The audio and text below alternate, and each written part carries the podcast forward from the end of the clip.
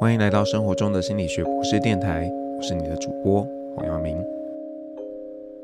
呃，刚刚我们听到的歌呢是买爆它，那这个很明显的就是在谈要买东西，买买买，什么都要买。那其实啊，从九月大概九月中旬开始吧，这个各大百货业者呢就开始举办周年庆，然后一直持续了一个多月，到现在呢。变成了双十一的这个电商平台开始接手，那我想大家呢，不管愿不愿意，可能都在各个不同的管道上接收到了很多这些折扣的一个讯息。那如果啊，你有一个想买的东西，利用有折扣的时候买呢，其实是还不错的做法。就像之前呢，我家人想要买一台吸尘器，那因为那个时候刚好在周年庆嘛，加上有这个生日的优惠。然后到了这个现场呢，又有各种各式各样的折扣。那最后我们买到的价钱呢，大概是打了七五折。那因为这个吸尘器要价不菲嘛，所以省下这个百分之二十五，其实还蛮可观的。但是呢，你千万不要这样想，因为啊，这里面有一个陷阱。那个所谓百分之二十五的折扣啊，并不是全部都从这个售价直接去做折抵哦。而是啊，他们给你一些礼券，那最终呢，你还是要把那些东西花掉。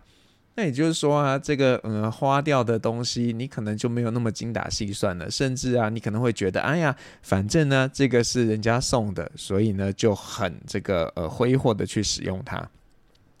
那这个就是呢，这些商人啊，看准了消费者，在看待这件事情的时候呢。都是想着哇，我省下这么多钱，而且又有拿到这个礼券，真的是太棒了。我们呢，通常啊，只看到了折扣，至于折扣到底怎么来的，可能真的没有那么在意。那于是啊，商人就开始呢，呃，有很多各种的花招嘛，让消费者觉得哦，自己大赚特赚。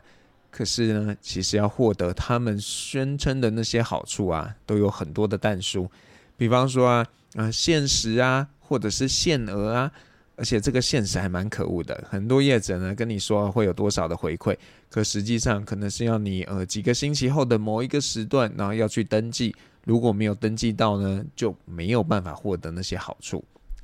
那像昨天呢、啊，这个嗯，我们家里有长辈啊，看了一个宣传，他就以为说呢，哦，今天只要用悠游卡去缴地价税，就可以获得五 percent 的回馈。我心想，这也太好了吧？真的有这样的事吗？那仔细一看呢，发现啊，这事情其实天差地远的。首先呢，这个不是要用悠游卡，而是要用悠游卡公司他们提供的这个行动支付系统，叫做悠游付。你得要这样做呢，才符合资格。接下来啊，还有两个条件哦。第一个条件呢，就是你缴的地价税啊，超过六千元。那各位可以去翻一下自己家里的地价税，你就会知道，嗯，要超过六千元，你家可能这个呃价值是要可能几千万才会需要缴到超过六千元的地价税哦。那再来还有一个条件，就是呢，哦，就算啦，你家的地价税超过六千，可是呢，你还要用这个呃悠游付去支付其他一般性的消费，这个支付的金额要超过两千元之后呢，他才会送给你这个五 percent 的呃这个回馈，然后还有一个但书哦，这个五 percent 的回馈啊，最多最多只给你三百元。那你说嘛，一般的消费者真的会去摸清楚这些复杂的规则吗？会不会有些人呢、其实根本就搞不懂，然后以为啊自己呃用这个悠游付之后就可以得到回馈，但是过了一阵子之后。根本早就忘了这件事情啊，所以也不会去理说，诶，我到底是不是真的有拿到这个回馈？那在现在有这么多的广告、这么多折扣、这些轰炸的讯息之下，我们要怎么样守住自己的荷包呢？那我觉得第一个很重要的事情就是啊，你必须真的很慎重的去列出来，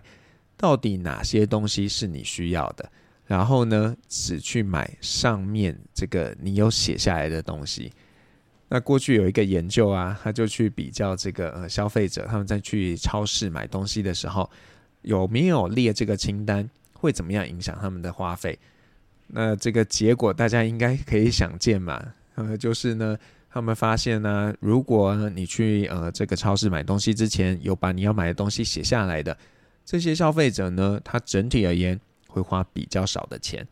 那不过这个研究者还蛮有趣的，他就说啊啊，这个虽然呢，这些超市啊不能阻止这个呃消费者在带这个购物清单去消费，可是呢，你们可以想办法让他们在里面停留久一点，因为他们的研究发现呢，如果这个人啊在卖场停留久一点呢、他们通常会花比较多的钱，所以你可以故意设置一些东西，让消费者在里面停久一点。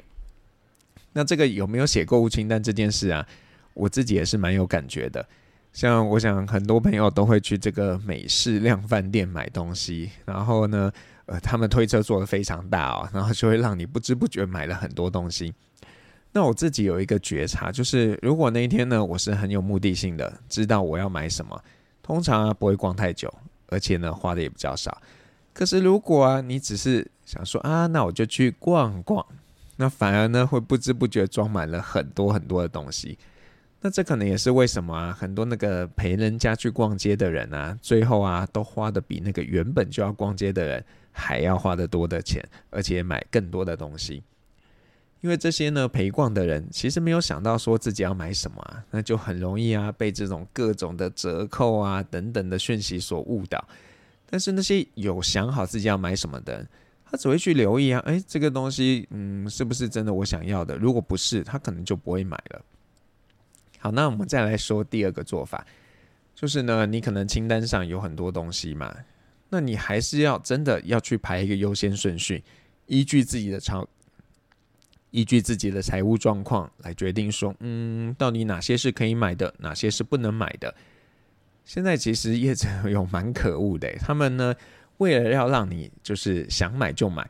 然后不要去考虑说你自己有没有那个钱。现在有很多那种先买后付款的服务，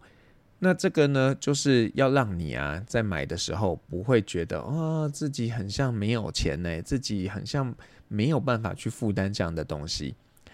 那这种先享受后付款的、啊，他们除了做法本身呢就有点邪恶之外，他通常还会用更高额的优惠来吸引消费者用这样的方式来消费。那我们回来谈谈，就是说到底啊，这个优先顺序要怎么列呢？这个很简单嘛，就是以迫切性为这个首要原则啊。比方说呢，如果你的手机还可以用，那换手机这件事啊，就不是那个最迫切的一个选择。只是到底什么叫做手机还可以用？我觉得啊，这个有的时候消费者还真的是会被业者算计。就像我想大家可能听过一个词嘛，叫做计划性淘汰。那之前有一个纪录片呢，就是拍有一个呃一个消费者，然后他的印表机有一天就突然坏了，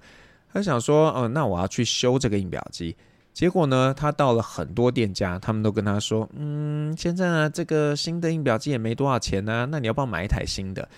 他心里就很不是滋味，他觉得说，嗯，我今天这个东西其实还没，就是感觉上只要修就可以了，那我想要去买一个新的呢？那然后他就做了一连串的功课，就发现啊，很像呢这些印表机的业者在这个某个晶片里面动了手脚，所以呢，它会在某一段时间之后就会自动故障。但是呢，这个不并不是一个真的故障，它是被设计好的一个故障。那我自己在前一阵子也感觉上我也被这样设计了，因为我呃先前手机坏掉了，所以我只好用回我的旧手机 Pixel Two。那那个时候就满每一年都觉得，哎，是不是要换？是不是要换？那去年没有换嘛，因为去年觉得，嗯，很像 Pixel 六有一点状况，然后手机还可以用。但是呢，就在 Pixel 七推出的这个前几天呢、因为我就很明显的感觉到自己的手机运行变慢了。我想，嗯，这应该是故意的吧。但是呢，因为我其实想换手机有一段时间了，然后啊，再加上周边有很多坏朋友都说：“哎，你就买啊，就买啊，有钱就买。”那最后那个真正让我决定要买新手机的那个稻草，就是有一个人分享了一个九折优惠券。我想，好吧，既然这样，那我就在这个压线的最后一天买了新手机。那认识我的朋友其实都会知道了。我是一个嗯蛮重度的三 C 使用者，所以手机对我来说是真的蛮重要的东西。所以虽然花了一笔钱，但我自己会说服自己，嗯，这个不是不理性的消费，这个是是有必要的一个消费。那如果呢，今天你觉得需要的东西，它是嗯不常用，可能一年用个一两次的，那你真的要考虑一下，是不是这样要买这样的东西？这个东西你可能可以跟别人用借的嘛，或者是现在其实有蛮多管道可以去商用租借某些东西，都可以让你省下一些钱。当然，你可能会想啊，啊，如果我现在用借的，然后呢，用了几次之后，我最后还是买了，那不是很不划算吗？我觉得当然这是一种思维啦。不过你也可以换个角度想，如果呢你一开始就买了那个东西，那这个东西用了几次，它也是会折旧的啊。所以啊，虽然感觉上诶一开始买比较划算，实际上呢不一定是这样的哦。因为你要想，如果你一开始就买了那个东西，但是用了之后，你发现你自己其实并不需要它，并不喜欢，那这个东西不就浪费了吗？所以，与其呢在一开始就嗯买下去，还不如呢先试用，先用租的，然后觉得自己真的有需要再去买。那你不要觉得说啊这样真的很不划算。虽然啊，我这样跟大家讲了，不过我也必须承认，很多时候啊，看到折扣，我们真的是很容易松懈。像是呢，买一个东西，如果啊，他告诉你第二件半价，或者呢，第二件也不用那么便宜哦，他只要告诉你第二件是打八折，我们可能都会想要去多买一个。当然，如果呢，你刚好需要两个，真的就没有问题嘛。可是很多时候啊，这个多买的其实就是多出来的，它不是我们真正需要的东西。像之前生日的时候啊，就收到很多很多的折价券，然后看的时候还真的会心动哎。但是啊，仔细想想，这些也不是真的折扣啊，而是一种以生日为名的一个广告促销行为。那即便呢，在我有这样的一个觉察的时候，嗯，我我应该也因为这些生日折扣呢，多去了几间餐厅用餐，也就是上了他们的当。那你说，嗯，这样黄老师啊，我们来当一个聪明的消费者，我们都不要消费，总可以了吧？嗯，如果你看透商人的伎俩，然后啊，你几乎不买这个除了生活必需品以外的产品，这样到底可不可以？那我知道现在其实有些人就这样做，有些人可能是因为环保的诉求，那有些人可能因为别的原因，所以他们决定呢，哦，我我整年都不要进行消费。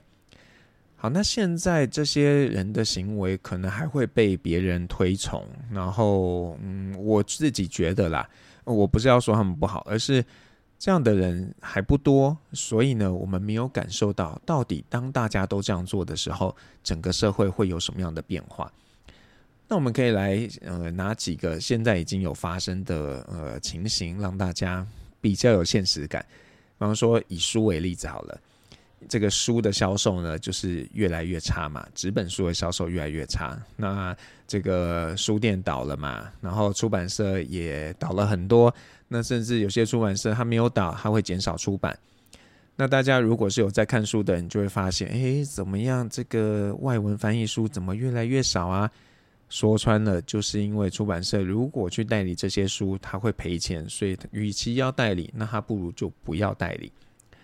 那音乐也是一样的啊，这个过去呢，这个呃，大家都会去买 CD、买这个录音带的年代，那因为有这样的消费，所以有很多元的音乐选选项。可是到现在呢，就是因为大家不去消费嘛，那当然你可能是用合法的方式去听串流音乐，但毕竟这一个给予这个创作人的收入，可能没有以前这个卖 CD、卖录音带来得多。那他如果又不是一个演唱会型的歌手，那他的收入就会变得非常非常的局限。大家如果有兴趣的话，可以去看在这个 Netflix 上面有一个纪录片是在讲 Spotify 的。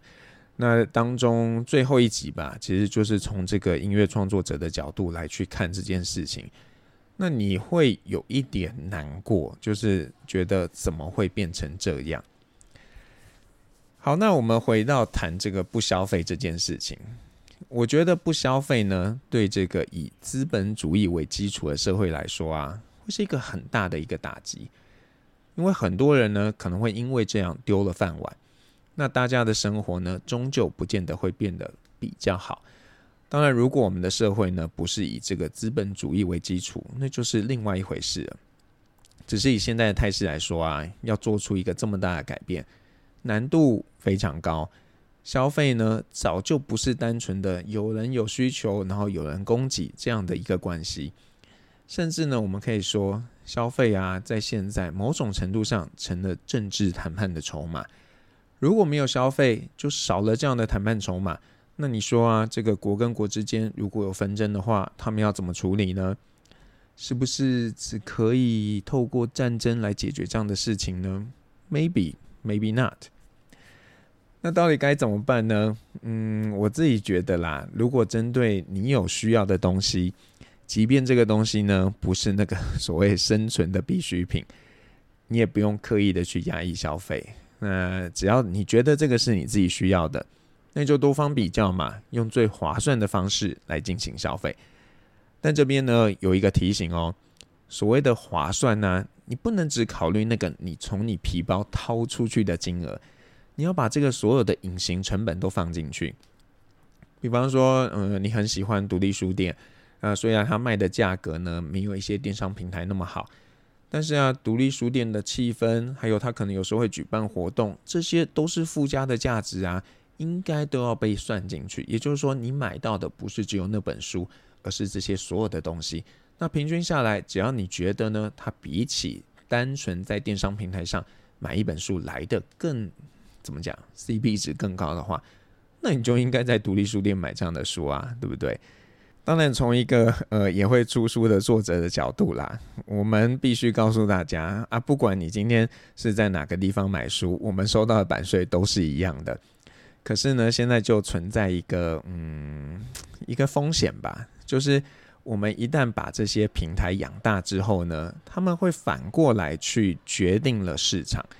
就像早期博客来在做的事情，或者是像现在嗯某某在抢市嘛，所以在某某上有时候书的价格，我真的觉得呃便宜到有一点夸张了。然后呃大家如果留意的话，可能时不时都有一些出版社就站出来说。呃，他们反对这样子的一个一个呃低价行销的一个行为，所以呢，可能消费者真的要聪明一点，去想一想你自己希望未来的一个消费环境是什么样子的，并且做出适合的选择。那最后啦，我觉得这个 button line 就是每个人都要生存。如果呢，消费者都只考虑自己付出的成本，而没有去考虑那些隐形的成本。那到头来吃亏的呢，还是消费者。就像现在啊，到处都是连锁的店家，是一个很好的例子啊。这些店家现在看起来呢，可能比较便宜，但是如果有一天呢、市场被他们垄断的时候，嗯，他们就可以随时调涨售价啊。那消费者呢，也就只能默默的承受了。像很多年前呢，这个呃，大家 可能没有看过这个电影，但是有点年纪的朋友应该有看过这个电影，就是。呃，You've Got Mail 电子情书这个电影，那里面的主体当然是这个呃 Tom Hanks 跟 Meg Ryan 之间的爱情故事啊。但是呢，它中间也是呃那个背景就是独立书店跟这个呃连锁书店巨波之间的一个冲突嘛。那我觉得还嗯蛮发人省思的。那虽然呢，可能看起来电影有一个美好的结局，但是呢，在真实生活中。可能没有那么美好，大家可以去留意一下。你看，在从疫情以来，那些倒掉的店家比较多的是那些独立经营的商家，连锁的业者呢，反倒有比较好的这种韧性吧，因为它可能整体的营运成本是比较低廉的，所以它可以存活。那到底我们是不是想要这样的一个嗯消费生态呢？大家可以好好想想。那最后要送给大家一首歌，这首歌呢是 J.C.J 演唱的《Price Tag》，他在里面就在讲，嗯，很像呢，我们都想要消费，可是是不是每一个东西都是有那个价值的呢？大家可以听歌的时候好好想想这件事情。生活中的心理学博士电台，我们下次再见。